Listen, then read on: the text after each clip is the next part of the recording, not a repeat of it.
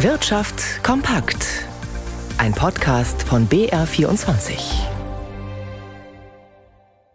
Im Studio Dirk Filzmeier. Die Bundesregierung hat sich, wie schon im Programm gehört, auf eine Senkung der Stromsteuer für das produzierende Gewerbe geeinigt.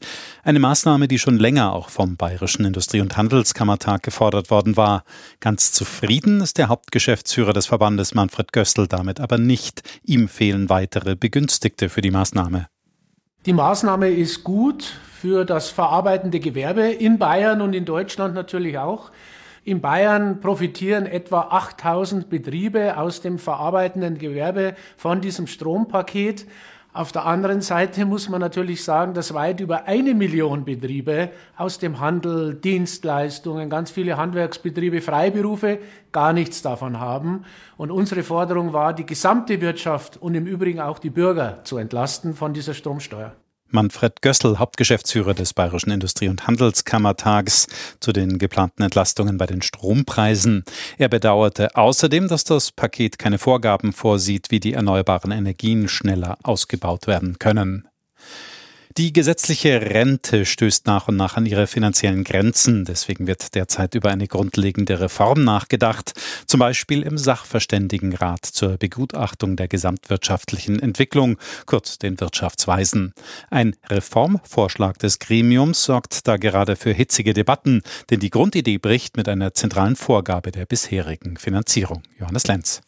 Die Mehrheit der Wirtschaftsweisen will ran an das Grundprinzip der gesetzlichen Rentenversicherung. Gutverdiener sollen einen Teil ihrer Rente abgeben, damit die Rente von Geringverdienern steigt. Eine Umverteilung, die das Leistungsniveau und die eingezahlten Beiträge entkoppeln würde. Gundula Rosbach, Präsidentin der Deutschen Rentenversicherung Bund, reagiert skeptisch. Jeder eingezahlte Euro muss mehr Rente geben. Es ist eben nur die Frage, ob jeder eingezahlte Euro gleich viel Rente ergibt. Das ist eine Grundsatzentscheidung, die müssen wir uns gut angucken, weil das wäre schon eine große Abkehr von unserem bisher tradierten und auch akzeptierten Rentenversicherungssystem. Und das wird sicherlich auch eine große Debatte auslösen. Die Wirtschaftsweise Veronika Grimm hat sich bereits gegen diese Umverteilung ausgesprochen. Die Reform würde die gesetzliche Rentenversicherung für Menschen mit überdurchschnittlichen durchschnittlichem Einkommen unattraktiv machen. Sie hat ihr Veto eingelegt. Doch die Debatte über das Grundprinzip der Rente nimmt damit erst so richtig Fahrt auf. Und noch zwei Meldungen des Tages in Kürze. Die erste Runde der Tarifverhandlungen zwischen der Bahn und der Lokführergewerkschaft GDL ist ohne Ergebnis zu Ende gegangen. Allerdings hat die Bahn schon ein Tarifangebot gemacht. Mit 11 Prozent mehr Lohn auf 32 Monate orientiert sich das am Abschluss für den öffentlichen Dienst im Bund. Arbeitszeitverkürzungen bei gleichem Lohn, wie von der GDL gefordert, lehnt die Bahn aber weiterhin ab. Und das EU-Parlament hat einer abgeschwächten Form der Abgasnorm Euro 7 zugestimmt. Diese sollte eigentlich ab dem Jahr 2025 für Neuzulassungen gelten. Der Gesetzesentwurf sieht nun aber längere Umsetzungsfristen und teils weniger ambitionierte Abgaswerte vor. Die von der FDP geforderten E-Fuels kommen darin nicht vor und sind damit endgültig vom Tisch. Heute hat wieder eine ganze Reihe von Unternehmen Quartalsbilanzen vorgelegt. Ralf Schmidberger in unserem Börsenstudio. Welche Quartalsberichte werden denn an den Aktienmärkten von den Anlegern besonders beachtet?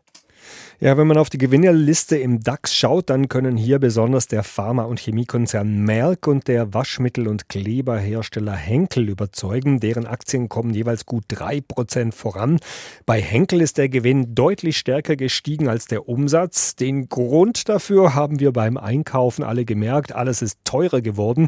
Henkel hat die Preise für Shampoo, Waschmittel, Pflegeprodukte und so weiter erhöht und das ganz offensichtlich stärker als die Kosten wirklich gestiegen sind sind. Bei den Verlierern fallen die Aktien der Hannover Rück auf mit einem Abschlag von zweieinhalb Prozent.